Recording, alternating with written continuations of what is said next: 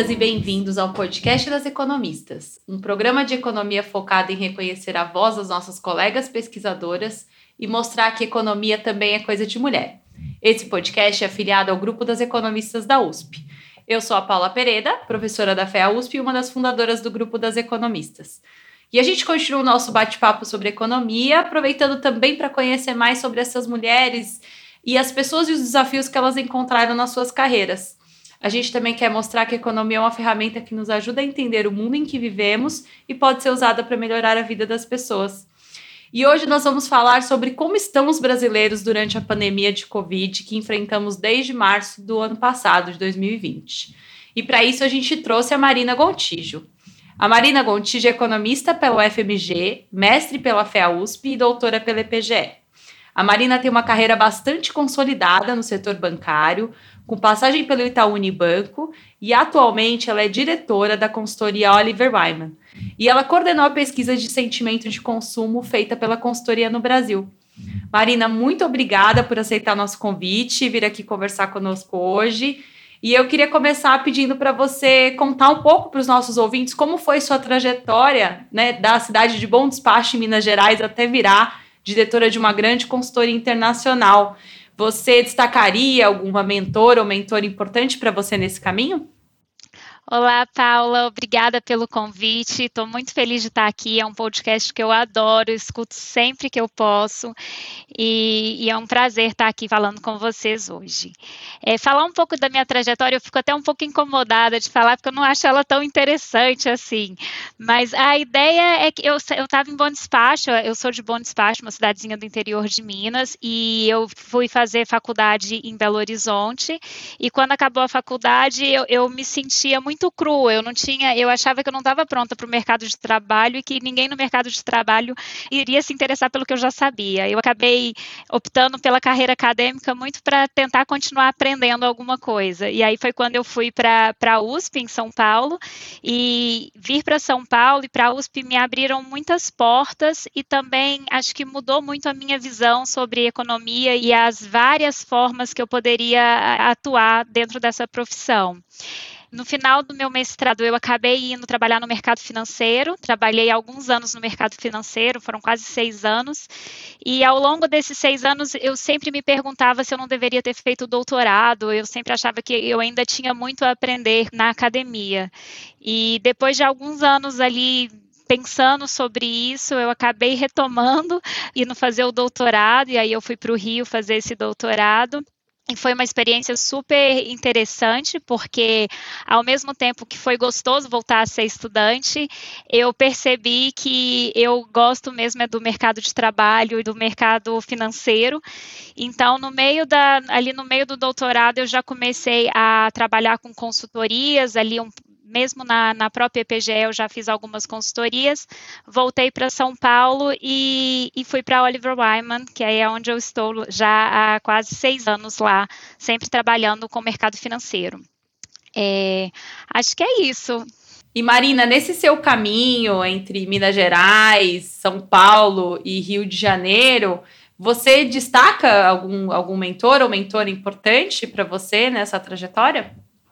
É, eu poderia destacar vários aqui, acho que até o, pelo contexto do podcast eu destacaria duas pessoas. E eu costumo dizer nessa né, coisa quando as pessoas falam sobre feminismo, sobre essas questões de gênero comigo, eu digo que eu sempre fui muito privilegiada, porque acho que um dos grandes pontos que já tem muito bem documentado é que faltam inspirações, lideranças femininas.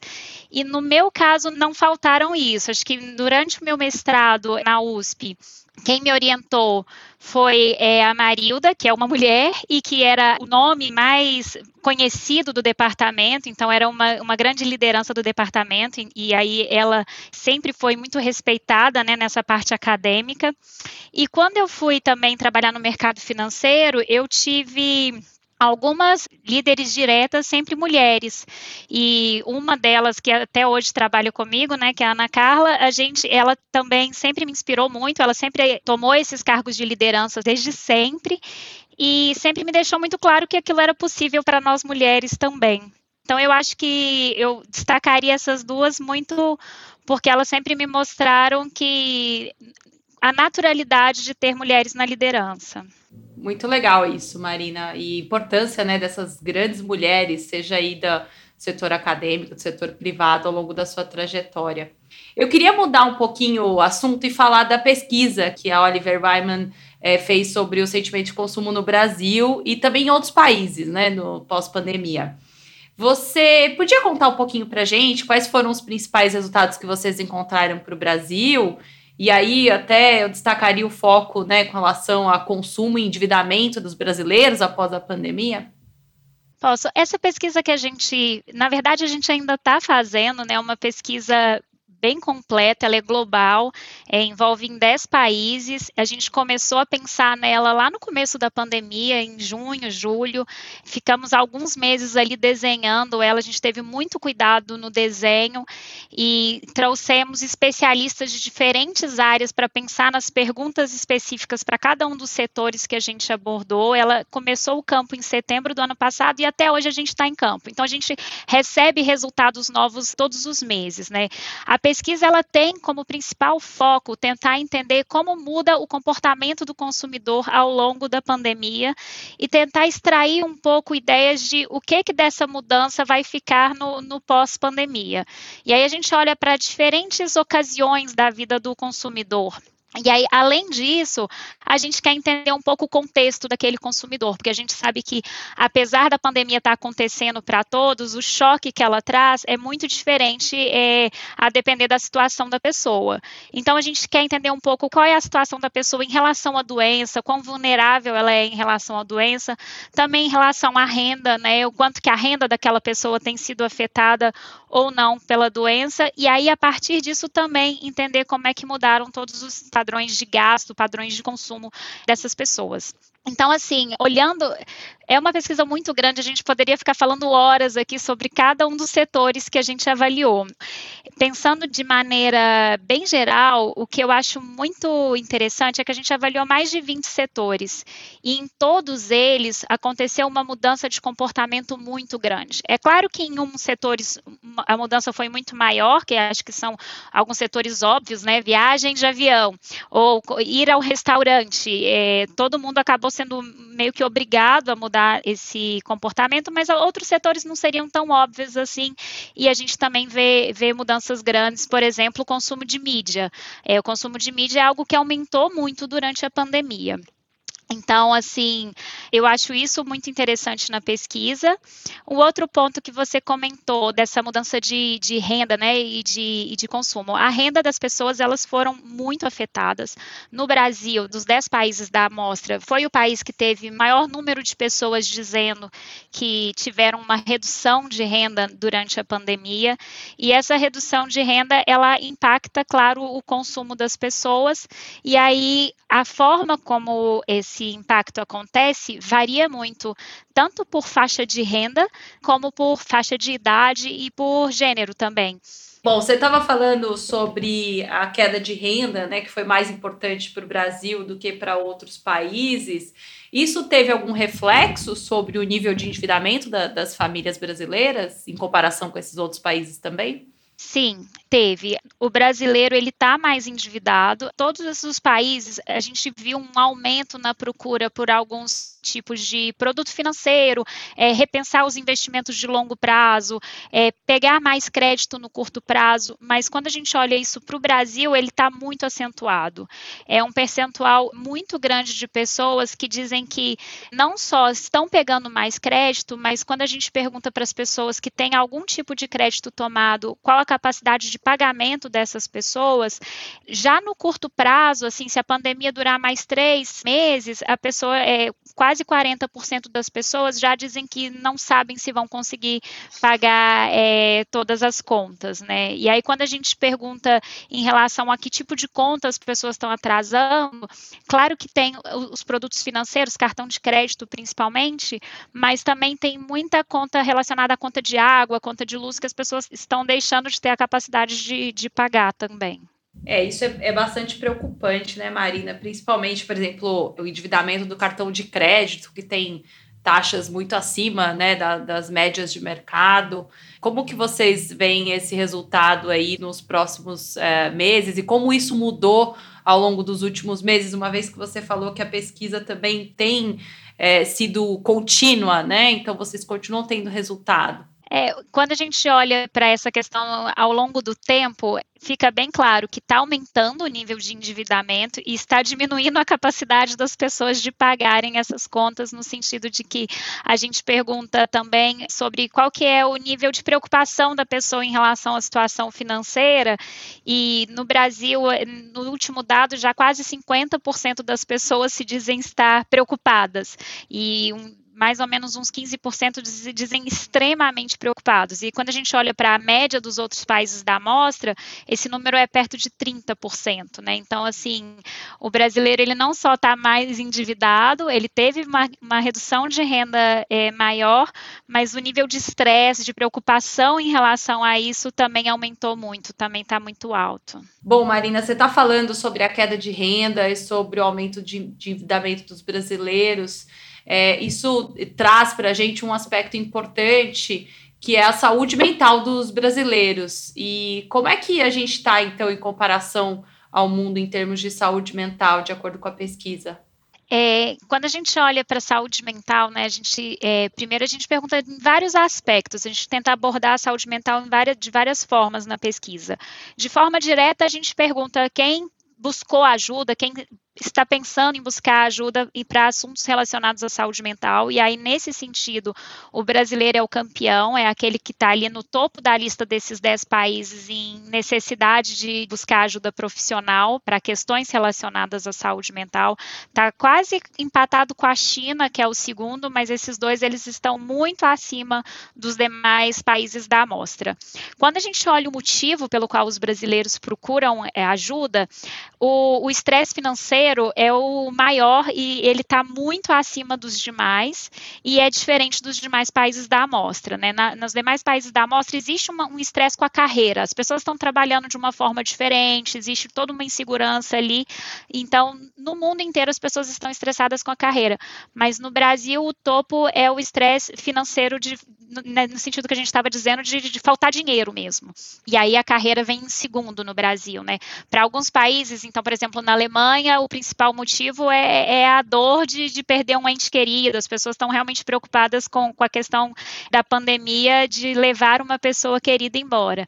No Brasil, o, o foco ainda está né, nessa parte de como é que eu vou pagar minhas contas, como é que eu vou manter o meu sustento. E isso está tá deixando as pessoas doentes. E vocês têm evidência de que as pessoas que estão mais sofrendo com saúde mental, é, tem alguma evidência de diferencial por gênero também? Ou Sim. por uh, mulheres com, com filhos, ou homens com filhos, por idade? Sim, aqui gênero é, é, muito evidente, as mulheres estão sofrendo muito mais do que os homens, não só quando a gente pergunta se a pessoa está procurando por alguma ajuda mental, por alguma ajuda de, de algum profissional, as mulheres procuram mais, mas também a gente pergunta como você está se sentindo hoje, como é que você está pensando no seu bem-estar, como é que você está pensando na sua vida como um todo, e o percentual de mulheres que dizem estar bem ou, ou ali razoável é muito menor do que o de homens, é uma diferença é, muito grande, né? Os homens eles estão passando por essa fase de uma forma um pouco mais leve do que as mulheres.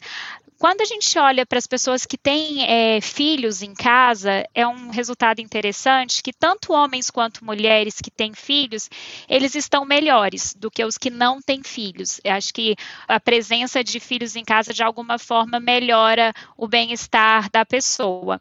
Mas essa diferença né, entre quem tem filhos e quem não tem na saúde mental da mulher é quase que não significante. E do homem é muito grande a diferença. Os homens que têm filhos, eles estão muito melhores melhores do que aqueles homens que não têm filhos em casa.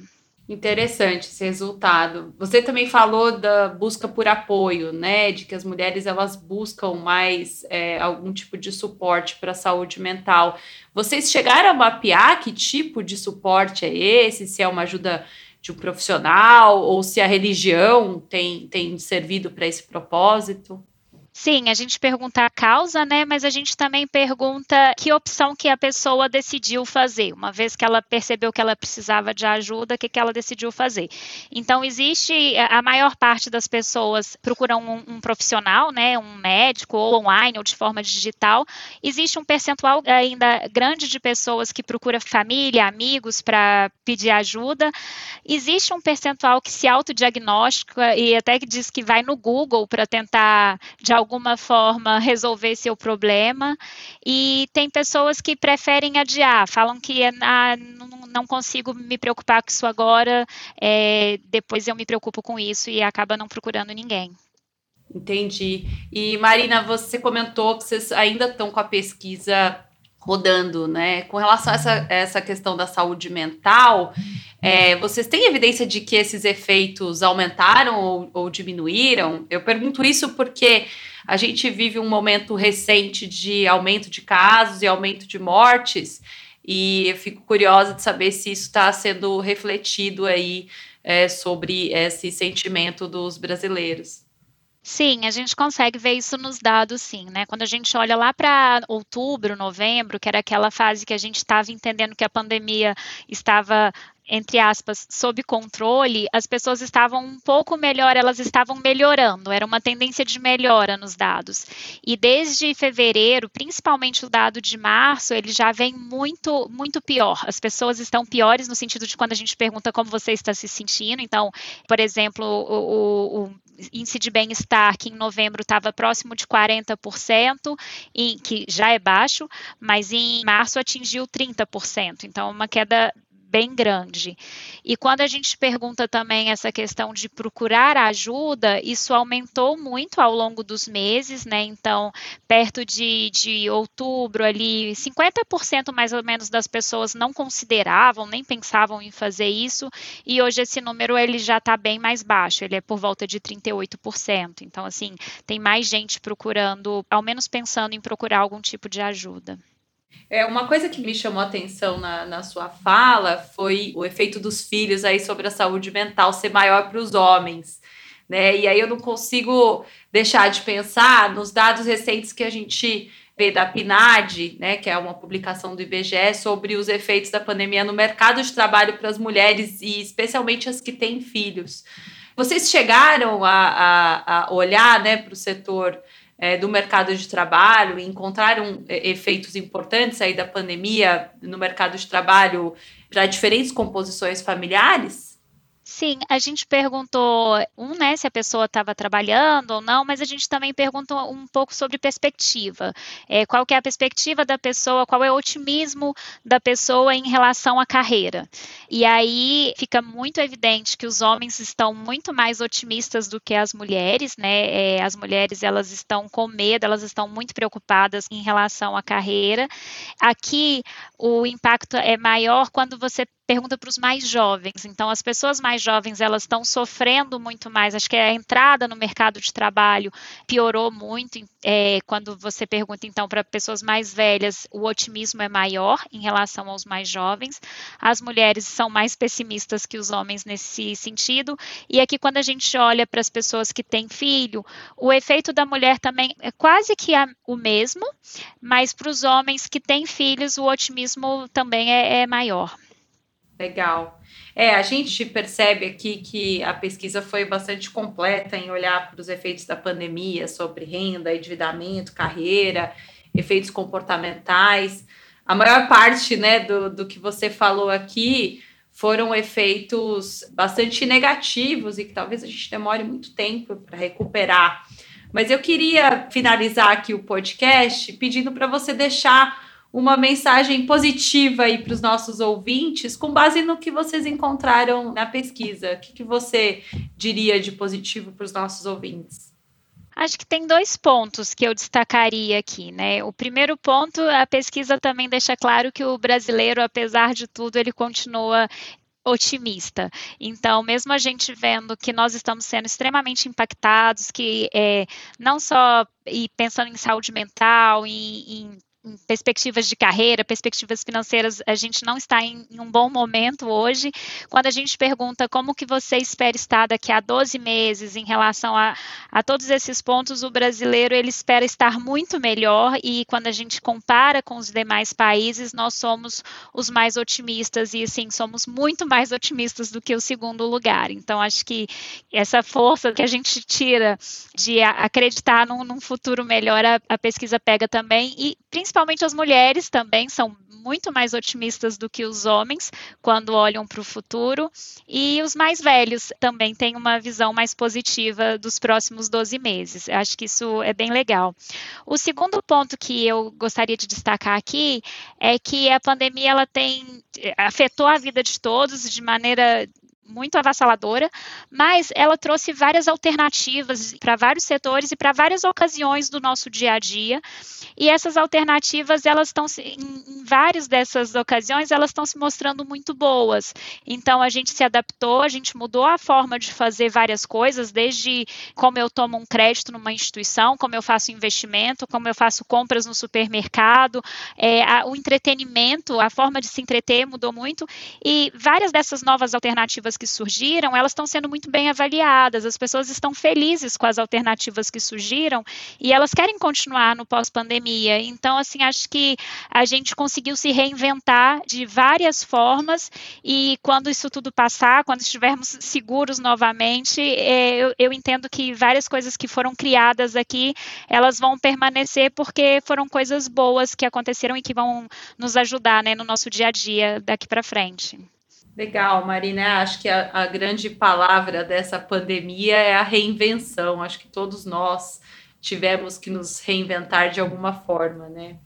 Eu queria te agradecer muito por vir aqui compartilhar um pouco da sua trajetória e dos resultados da pesquisa da Oliver Wyman, que é bastante interessante. E a gente vai deixar o link aqui para as publicações que tiveram com os dados da pesquisa para os nossos ouvintes. Mas, é, novamente, muito obrigada. Obrigada a vocês. Um abraço. E a gente fica por aqui. O podcast das economistas continua em alguns dias. Assina o nosso feed para você saber quando a gente vai subir mais um episódio. O podcast das economistas é uma produção afiliada ao grupo das economistas da USP. A Laura Carpusca e a Paula Pereira são as coordenadoras do podcast e os demais membros do Comitê das Economistas são a Fabiana Rocha e a Maria Dolores Dias. Nosso produtor de som é Fernando Iani, nossa cantora Flávia Albano, trompetista Alan Marques e designer Tata Mato. Nossa entrevistada de hoje foi a Marina Gontijo. Muito obrigada e até o próximo podcast das economistas. Assina nosso feed.